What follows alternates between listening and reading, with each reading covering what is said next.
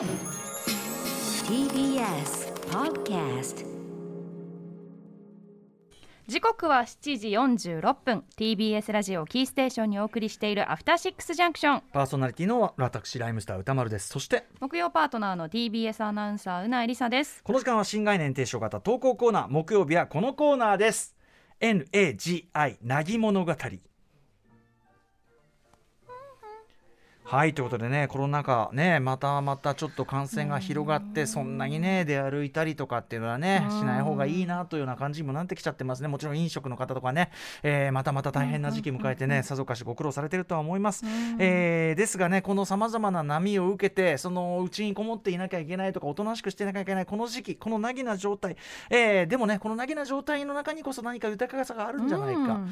むしろそのなぎという何も何事もないというのもねまたありがたいことではないかというね、はい涙物語なぎな物語が求められるこの時代に向けたコーナーでございます。ほにゃららしようと思っていたけど結局できなかった。頑張ろうと思っていたけど結局頑張らなかった。でもそれが結果的に良かった。ね、結果オーライ型コーナーですよね、肯定型思考を手に入れていきましょうということですね。はいということで皆さんのなぎエピソードを募集しております。じゃあ早速ですが私が読んでいきましょうかね、えーライスキューブさんからいただいた NAGI なぎ物語これは思い出せる記憶の中では最古のなぎ物語です。小学生になりたての頃私は両親の勧めで空手教室に通い始めました、幼い頃から運動が苦手でのほほんとした性格だった私を見かねてのことだったかとかと思います。うんうん。最初こそかっこいい技を覚えるぞと意気込んでいましたがビギナーは思考を踏むうん、空手も思考なんですね。思考を踏む、うん基礎的な筋トレといった地味なメニューから始まります、はいどんなはいどんなねスポーツもそうかもしれないけど。あこれ思ってたよりしんどいなと早速情熱が冷めた私。しかし当時我が家では空手の帰りに1冊だけドラえもん大長編の漫画を買ってもらえるというルールが設けられていました。すごい。ドラえもん大好きな私。いくら空手がしんどいとはいえ貴重なドラえもん確保のチャンスを手放すわけにはいきませんそれから私の極めてナギな空手生活が始まりました、うん。筋トレや思考はパッと見やってる感を出しつつ極力体に負荷をかけず基礎的な方はとりあえず周りの生徒の動きをなんとなく模倣。正座で稽古の時間稽古の順番を待っている際には今日はのび太と鉄人兵団にしようかな。ドラビアンナイトもいいな。など大長編の妄想を膨らませることで無駄な時間を有効活用しました、うんうんそんな日々を過ごし教室でも。異様に伸びしろがなく しかし正座だけは落ち着き払っ落ち着き払っている生徒として認知され始めた頃、うん。やっと当時刊行されていた全てのドラえもん大長編を揃えることができたのです。すごいじゃない全部揃えた。うん。その途端ですよこれ、えー任務を遂行した私は何かそれっぽい理由をつけて両親に空手をやめたいと伝え綺麗な白帯のまま教室を後にしたのでした。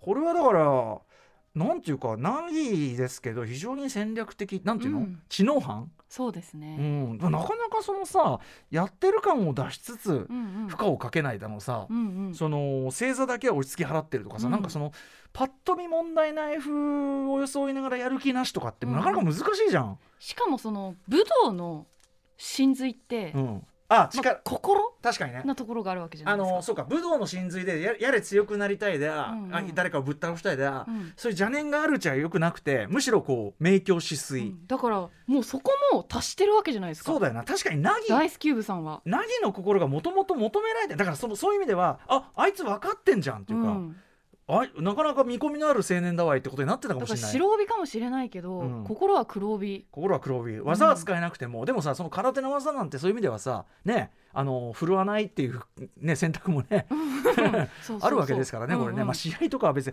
あれだけどこうやれ強くなりたいだなんだって、そういう邪念に満ちた人よりはもうナギの状態のままスーッとね、到達してる。そういうことかもしれもドラえもん全巻ゲット。だからもう一挙両得というべきかむしろナギにしてね。師匠だわ。ね。まあ俺ねとにかくねこれ怒られないっていうだけでもなかなかね一気に達した実際言ったら正解だったんだと思うよ。うん。俺あの中高一貫校でねあの剣道を、まあ、あの要するに必修でやらされるんですよ、はいはい。小学校は。巣鴨はね、巣鴨学園という学校ですよ。巣鴨プリズナーって言ってますけど、うん。別にそれ自体はいいんだけどうん俺そのなんていうのかなこう普通にねもう普通の中やってるつもりなんですよ正座して、うんうんうん。でこう出席なんかあってさ、はい。佐々木はいかなんかいるじゃない。なんかねその老人の先生その人も佐々木先生って言ったんだけど、はい。非常にお年を召した方で当時からしても80ぐらい行ってたかもしれない、うんかなりお年を召した方だったんだけど佐々木は返事が悪い感が言われておー。いや返事悪くないんですよ。うんうん。うん、はいって言ってんのに。だからその何もしてなくてもでもあ俺はそこで返事が悪いってなんだこの野郎と思ったけど、うんうんうんうん。あ見破られたなと思ったんですよね。心の中を、ね。そうです。あの心根がやっぱりなめ腐っていたことは事実ですからああ面倒くせえなとか、うんうん。あの小手がくせえなとか、うんうんうん。なんてことを思っていたのの。は体育頑張るなんてみたいな。うーんとまあそうです。ね、まあ、単純にもう小手が臭いんですよ。沼の匂いがするから。だからそのもうあやだなあとあと髪型も乱れるし、ね、当時髪が髪型っていうのがあったんで当時はね。髪型も乱れるから嫌だななんて思っていたのがまあバレていたんでしょう。なのでやる気がないのに怒られないこれ自体時点でああなんか一枚上手だなって感じするわけです。普通の授業だとねあの授業を受けてる風を装いながら寝てたりう装いながら落書きなんてのはお手の物なのにさ、うんうん。なかなか武道家っていうのはやっぱ鋭いから、うん。ああいつやる気ないって分かっちゃうんでね。う、ん。うんえうないさんこういうこの手のそのフィジカル系の習い事とか？ああ私全部出ちゃうんですよ。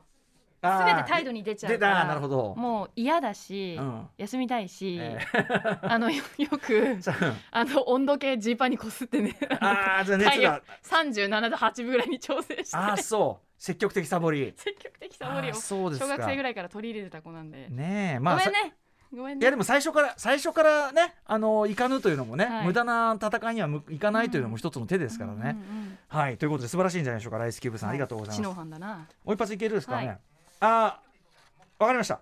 じゃあ今日はちょっとこんぐらいにしておきましょう。ありがとうございます。今今日はこんぐらいにしといてやるはいはい。そんなこんなでこのコーナーまだまだね募集しております。はい、まるまるしようと思ってたけどできなかった頑張ろうと思ってたけど結局頑張らなかった。でもそれが結果的に良かった。そんなエピソードを送ってください。